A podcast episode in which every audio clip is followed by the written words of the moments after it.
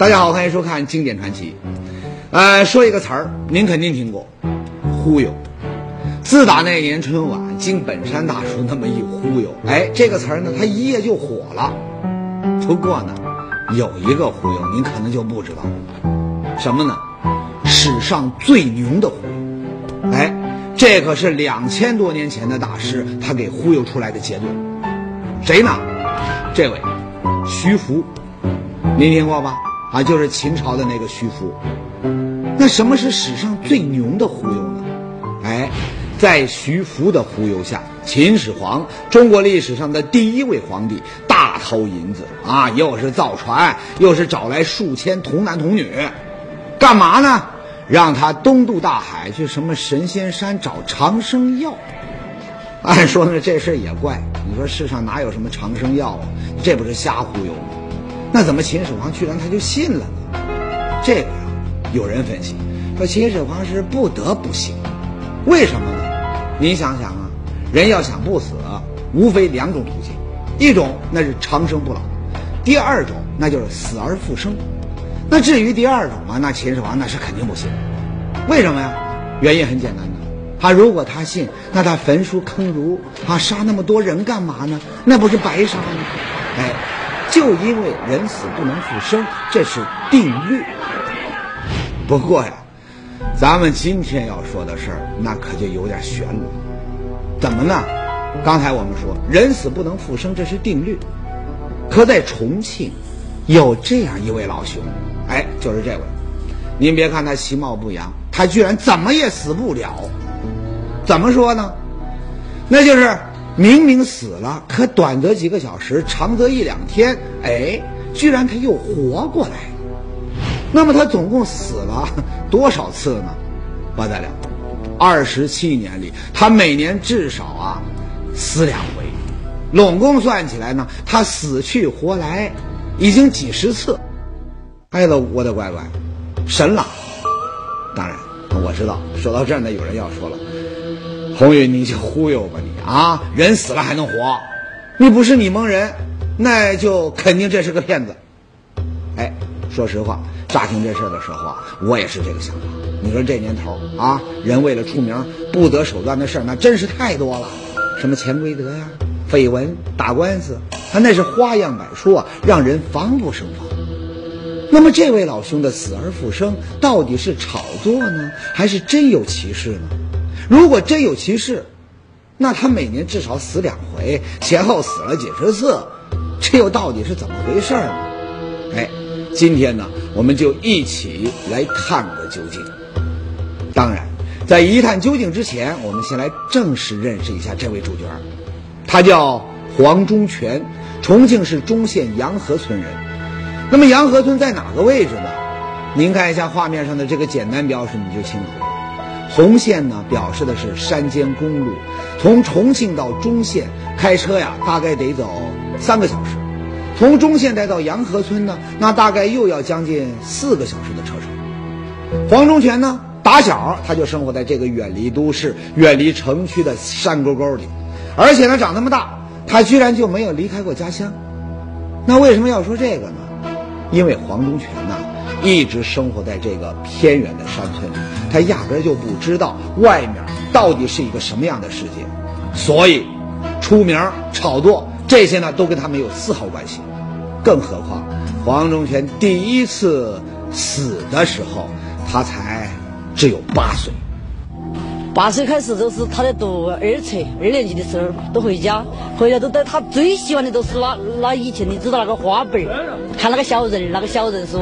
好那一次他是放学回来，回来都在那里把那个那个小人书的那个米汤舀那个糊啊，我都在煮饭。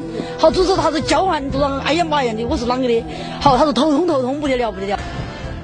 据黄忠全的姐姐回忆啊，当他听到小弟的叫唤声，就慌忙来到屋里。可没想到，就这么短短的几分钟，他最疼爱的弟弟已经躺在地上，很快脸色发青，四肢呢开始僵硬。再一探口鼻，妈呀，一点气息都没了。嘿嘿，他眼睛那边闭到起，那怎么路边口的肉紧的啊？熬能捡到那个吊都吊不起啊！这一下呀，全家人都慌了。你说这人好好的，怎么一下子就去了呢？可是，谁也没有想到，就两个小时，全家人那还正伤心痛哭，嘿，奇迹居然出现了。我妈妈都在那里哭嘛，我们都一家人都以为死了，都算了。好，结果到了一两个小时，他又回复转来了，他又又好了，又慢慢的那脸个排都是青的，后来都慢慢变红了，好多人都好了。这就是黄忠全第一次死而复生，整个过程呢真是离奇的很。那您说这人好好的，可一阵头痛之后，他怎么心跳、呼吸，他说没就没了呢？更奇怪的是，在没有任何救治的情况下，他又是怎么活过来的呢？不可思议。当然，由于黄龙泉的第一次死亡前后呢只有两个小时，那对于黄龙泉姐姐说的他没有心跳、没有呼吸，那有人表示怀疑，说是说当时你们肯定很紧张啊，可能还没有搞清楚就误以为你弟弟死了。哎，这么说呢也有道理啊，毕竟那都不是专业人士。但是，对于黄忠全后来的一次溺水事件，人们就没法解释了。怎么回事呢？说是那天呐，黄忠全呢走在田埂上啊，边走呢还边唱歌。可唱着唱着呢，这歌声啊突然就变成嚎叫，紧接着呢是扑通一声，整个人就面朝下，一头栽进了水田，一动不动。很显然，黄忠全又一次突然死了。只是呢，这次死亡除了歌声变化，他没有其他任何的征兆，而且这次呢，似乎还证明黄忠全死的时候确实是没有呼吸的。为什么呢？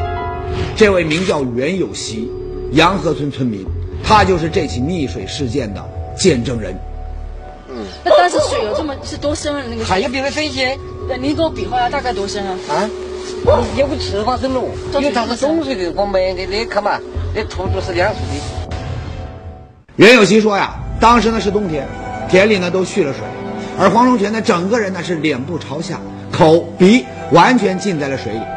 按说一个普通人在水里面憋气啊，你憋个一两分钟那是没问题的。但是呢，黄忠全口鼻浸在水里的这个时间却超出了普通人的极限。为什么这么说呢？我们来看看整个事发的过程。当时呢，黄忠全落水的时候啊，袁有锡的小女儿呢正在田埂上拔猪草，听到扑通一声，不好，有人落水，小女儿呢就赶紧跑过去。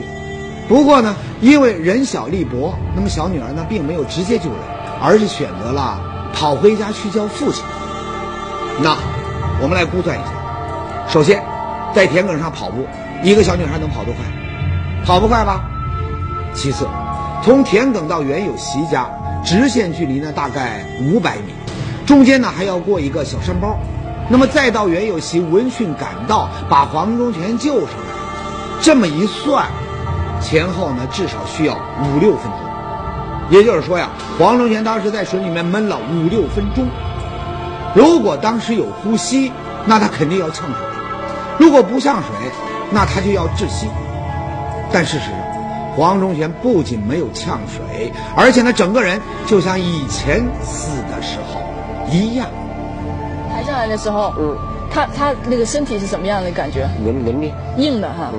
那眼睛呢？眼睛是青的。那么后来怎么样呢？后来啊，大伙呢把黄忠贤给抬回家，黄家人那又哭的是死去活来。可也就半天时间，您猜怎么着？坏了，黄忠全。又活了过来，活过来之后呢，还跟平常一样打牌、摆龙门阵。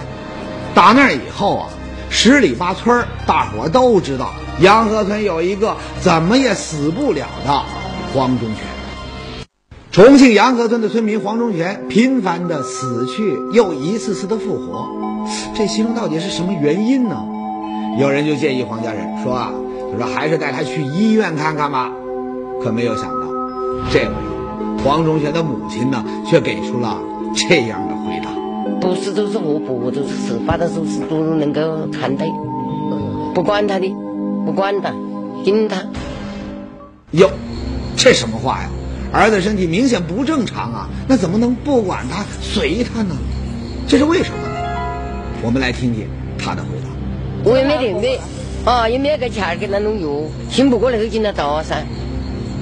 紧他，反正他各种活，他他各自有有有喊呢，有说话。黄忠贤母亲的这番话呀，不知道您听出了几层意思？我觉得呀，有三层。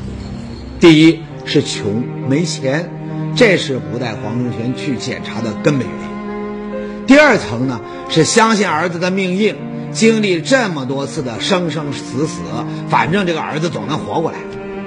这第三层吧，其实呢，多少还透着一种无奈、麻木。您说这事儿吧，啊，死而复生，哎，听着新鲜，让人羡慕，可不能总折腾，不是吗？你说一年到头，全家人演完悲剧，演喜剧，过没多久呢，又来悲剧，这搁谁身上那都得神经质啊。那最后怎么办呢？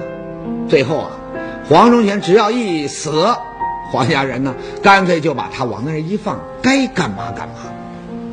但是，黄家人没有想到，黄忠全还在以他更离奇的死考验着全家人的心理承受能力，并且呢，在一次意外中，全家人不得不相信，怎么也死不了的他有这次死定了。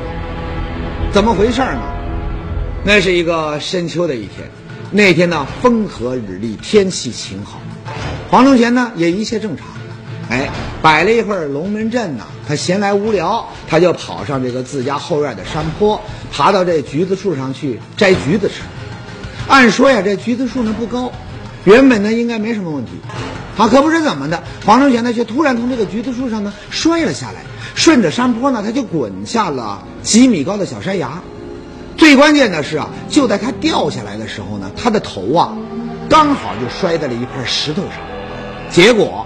颅骨破裂，脑浆迸出。当时呢，黄忠全的母亲呢，她就在房里啊，听到“哎呦”一声，就赶紧跑过去，一看眼前的情形，哟，儿子那是头破血流啊，这脑浆都蹦出来了。哎，当时啊，那就大哭了起来。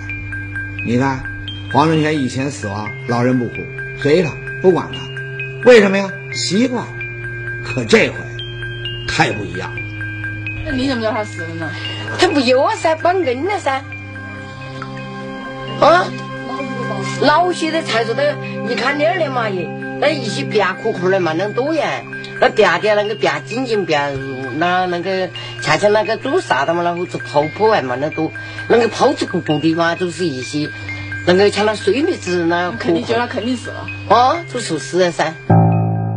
老人说的晶晶白的这个像糯米一样的呢。那就是这个黄忠全呢，他脑子裂开，他蹦出来的东西。那么闻讯而来的这个村民呢，就七手八脚的把这黄忠全呢给抬进了屋。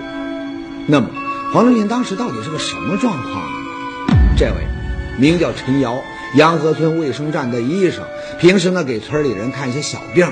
那么出事那天呢，他也在现场，当时呢还给黄忠全呢做了检查。那个脑血嘛，那个人的头血嘛。就是能够看得见的，就看见那个血管那里正在跳，都看得见了。就是说当时我见到这种情况下，通过针刺反射啊，还有这些呃的电筒光照射啊，眼球啊这些都没反应的。针刺、电筒光照射眼球，这是检测生命体征最简便、最实用的方法。黄龙杰呢，他没有反应，那这是不是说他就死了呢？如果死了，那显然这次跟以前不同。以前莫名其妙死亡那都能复活，可这次呢，那可是摔死，脑子都摔出来了。黄忠全还有生还的希望吗？就是他没有出气呀，没有气了，没有呼吸了，心不跳了。呃，呃，不，没呼吸，没心跳，你你都摸过吗？摸过噻，所以我就探他鼻子没得气了。怎么探的？手了就能给挨呀。就这么探。嗯。那那心跳也？心跳手过了，手过去摸他的脉一个噻，我去摸他都没得的。如此看来，黄忠全这次那是必死无疑。黄家人呢，也只好给他准备后事了。黄忠全的母亲呢，还把陈医生给请来，帮着呢把儿子的脑壳呀缝起来。哦，乱尿。麻药麻药也被打。他不晓得痛都不痛啊？不知道。他不痛噻，他不晓得噻。头发他剪没得啊？啊？这个缝合的时候，头发他剃剃光没有啊？没有，都是我乱尿的。乱去乱尿，他说明就认为死掉了。可能死都死了，可能反正是把他尸体给碰到。您看，母亲的想法呢很简单，请医生缝合伤口，并不是救人，只是为了让儿子的尸体保持完整。很快，两天后，一切准备停当，那按说那就下葬吧。哎，这个时候呢，有人就说了，不急吧，这孩子命硬，以前他都能够活过来，那是不是再等等？其实啊，黄家人也希望有奇迹，那就放几天吧。于是呢，一切又回到了以前，黄成全就放在那儿，全家人呢该干嘛干嘛。用黄成全母亲的话说，不管他，随他。那么，奇迹会再次出现吗？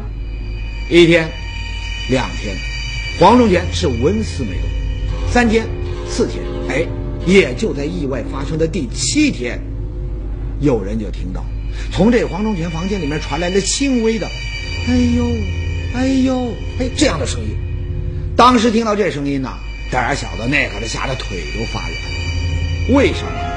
虽说这个黄忠全死而复生成了习惯，可这回他毕竟不一样啊！你说这脑子崩裂不说，以前呢也就一两天他就活过来，可这回呢，从出事算起都第七天了，刨头去尾停尸也五天呢，他不可能再复活吧？可是，出人意料的是，奇迹真的出现了。这黄忠全呢，的的确确硬是到鬼门关，他溜了一圈又回来。这一次啊，黄成全那就更火了。事情不仅很快传遍了中县，甚至呢，经媒体报道，在重庆那也是轰动一时啊。但是，对于这个传闻呢，有一个人产生了怀疑，谁呢？这位重庆医科大学第一附属医院王学峰教授。我们听听呢，他是怎么说。呃，首先这个病人肯定没有死，死了以后是不可能复生的。哎，但是呢，他肯定有一些死的迹象，否则医生为什么会把他当做死亡呢？肯定没有死，这是什么意思？这么说，黄家人摸不到这黄忠全的心跳，感觉不到他的呼吸，这些都不能说是死啊，而只能说是死的迹象。这这有点太深奥了吧？难道黄家人的说法错了？对于这个问题啊，王教授认为误判的可能性。很大，他们都是没有受过专门培训的医务人员，因为看呼吸啊，他有时候很难的，哎，就很难的。有时候我觉得手这么一，哎，基本的气息没有，不就是？所以，这我我这样的，当人惊慌失措的时候，他有一点很微弱的呼吸啊，很微弱的呼吸的时候呢，你不一定能够察觉到。哟，听专家这么说呀，那还真有这种可能。不过呢，就算是这样，那另一个问题又该怎么回答呢？那就是在事发之后，黄忠全放在那儿将近七天。那么按照黄家的说法，黄忠全一直就人事不省，不吃不喝。那么在七天当中，你们去看过他没得？我们带了物的噻，带了物的想活噻。哦，带想活，但是也没敢吃东西。他不给，带吃都吃得给。吃了，吃了，吃了，也也没吃水，什么都没吃。不吃不吃。问题就在这儿。我们知道，不吃不喝七天，基本上是人类的生命极限啊！你像这个地震救灾、救人的工作，必须抢在七天完成，那否则的话，那就没戏了。那么，黄忠全一个重伤病人，这次成功的挑战生死极限，难道真就像他的家人所说，他的命硬吗？如果不是，那这里面又会藏着什么样的隐情呢？而王教授。又能不能解开黄忠全二十多年死去活来的谜团呢？前面说到一次意外事故导致黄忠全颅骨破裂、脑浆迸出，七天时间里啊，他是人事不省、不吃不喝。哎，就在大家认为他必死无疑的时候，最后他居然再一次创造了复活的神话。那么颅骨破裂、脑浆迸出啊，这都好理解。说白了，那就是重伤在身，只要救治得当，人呢还是可以活过来的。可问题是，重伤之下不吃不喝，他却能够挺过这个生命的极限，这就实在是让人不可理解。难道二十多年死而复活的这经历，真就让他练就了不死之身？当然，哈，不死之身那只是传说。可又到底是什么原因呢？哎。就在王教授苦苦思索答案的时候，村卫生站的陈瑶医生，他却说出了一个黄家人呢从来没有说起的秘密。输液，输液，叫补液嘛，就是。输液，这是怎么回事？原来啊，事发当时，陈医生呢不仅给黄忠全做了检查，而且呢还对他进行了三天的输液抢救。只是呢一直看不到好转的这个迹象。那么加上黄家呢也没钱了，他才最终放弃。但是他也没有想到，正是这三天的输液，给黄忠全复活补充了必要的能量和水。这三天救护是起到很关键的作用，对他生命保证起到很关键作用。最危险的时间，他帮他度过了。那那四天不出水，人是也也可以？那也可以，这也可能的。哦，原来是这么回事。那么黄家人为什么从来不提这事儿呢？难道他们是要故弄玄虚吗？其实啊，这也不能怪他们啊。你也看到了，这里的村民呢缺乏这个医学常识，在他们看来，所谓吃喝那就是食物和水，他们并不明白输液那也是在补充生命能量。那既然你问他黄忠全一直不吃不喝吗？所以他们也就照实回答：嗯，不吃不喝。好了，黄忠全七天不吃不喝还能复活的秘密呢，解开了。那剩下的，那就是一个最大的谜团。二十多年来，到底是什么原因导致黄忠全经常性突然死亡的？为什么他死亡的时候摸不到心跳，感觉不到呼吸呢？好，退一步说。就算黄家人他缺乏这个专业知识，每次啊，这个黄忠全其实呢有微弱的呼吸和心跳，那只是这个黄家人都搞错了，那每次都搞错行吗？可这个黄忠全溺水那次长达五六分钟的时间，口鼻他都闷在这个水里，那又怎么解释？对于这些问题，王教授决定把黄忠全呢带回医院做一次全面的检查。那么，检查。能不能揭开这个谜团？我们一起来看一下。这查的第一项是心电图，因为在历次的死亡当中啊，大家都提到摸不到黄忠全的脉搏。王教授认为呢，不排除心脏突然停止跳动，从而导致假死的可能性。那结果怎么样呢？哎，黄忠全的心脏好的很，心脏没问题，那就查第二项。这第二项叫做。经颅彩色多普仪检测，查什么呢？查大脑的血流啊，它是不是正常？我们知道，人脑的这个血管那是相当的复杂啊。如果这个血流不正常，它就会引发昏倒这些现象。哎，那么黄忠全每次死亡之前都说会头痛，然后呢，没几分钟他就死了吗？那会不会是血流问题引发的假死呢？可问题是，检查结果显示黄忠全脑部的血流。他也正常的很，那这也不是，那也不是，那到底是什么原因？哎，就在黄忠全住院检查期间，王教授还真发现了黄忠全的一个秘密，什么呢？黄忠全时不时的有抽搐现象，那么再一检查，您猜怎么着？黄忠全的肌肉有问题，那么医学名称啊，它叫做肌强直。什么意思呢？它简单的说吧，它就是受累的这个骨骼肌肉呢，它不容易放松，它有点像这个弹性不好的弹簧，你压下去呢，它就不能马上弹回来。这个病呢，它是很奇怪的，不，它是很特殊的。它发病的时候，它是一个强直，就全部这样一个强直。好了，强制的时候，要叫叫强制的时候，呼吸机也是强制的，所以它没有呼吸。王教授说呀。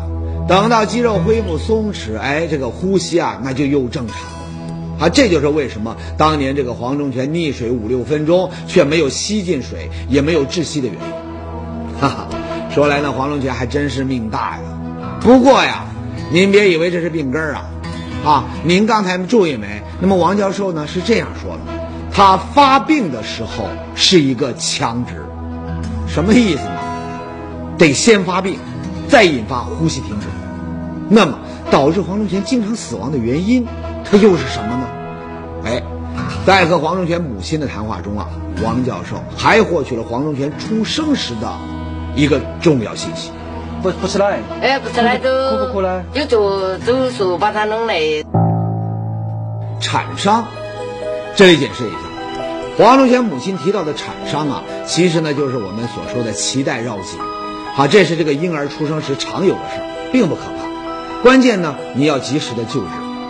那么这个产伤给黄忠全带来了什么影响呢？黄忠全出生时曾经因为脐带绕颈出现过窒息。哇，这可是一个重要信息啊！那么婴儿出现过窒息，那这事那就非常可怕了，那是非常伤害大脑的，甚至呢可能引发许多的病症。那会不会是当年的窒息造成黄忠全大脑受伤了呢？王教授决定给黄忠全进行第三项检测——脑电图。脑电图那就是检测我们人呐脑电波的频率。好，如果脑电图频率稳定，哎，那这个人大脑那就是正常的；而如果出现不和谐的波形呢，那就意味着人这个大脑呢出问题了。那么黄忠全的脑电图到底怎么样？大家都在紧张的等待结果。很快，结果呢出来了，果然黄忠全脑电波的这个波动啊，它不正常。什么意思呢？王教授最终做了诊断。二十七年来，把黄忠全折腾得死去活来的病，是我们肯定听过的一种疾病——癫痫。只是呢，黄忠贤发病时的症状跟别的病人呢不大一样。在癫痫病当中，以头痛为先兆的要少少一些，哎，叫要要少一些。另外一个呢，他头痛以后呢，撞墙啊，这个动作也要少一些，所以容易误导医生做出一个不太非常癫痫的判断。哦，原来是这样。黄荣全出生时的脐带绕颈，导致他呼吸暂停，结果呢，大脑因缺氧而受损，最终呢，形成了癫痫病状。而以头疼为前兆的癫痫病状呢，在生活当中并不常见，所以呢，很容易被人忽略。而发作后较长的苏醒过程，也让周围的人误以为他已经死亡。就这么着，一个。并不典型的癫痫症状和多个巧合混在一起，最终造就了黄忠全死而复活的神话。不过呢，我们还得记住，人死不能复生，这是定律。所以，相信科学，珍惜生命。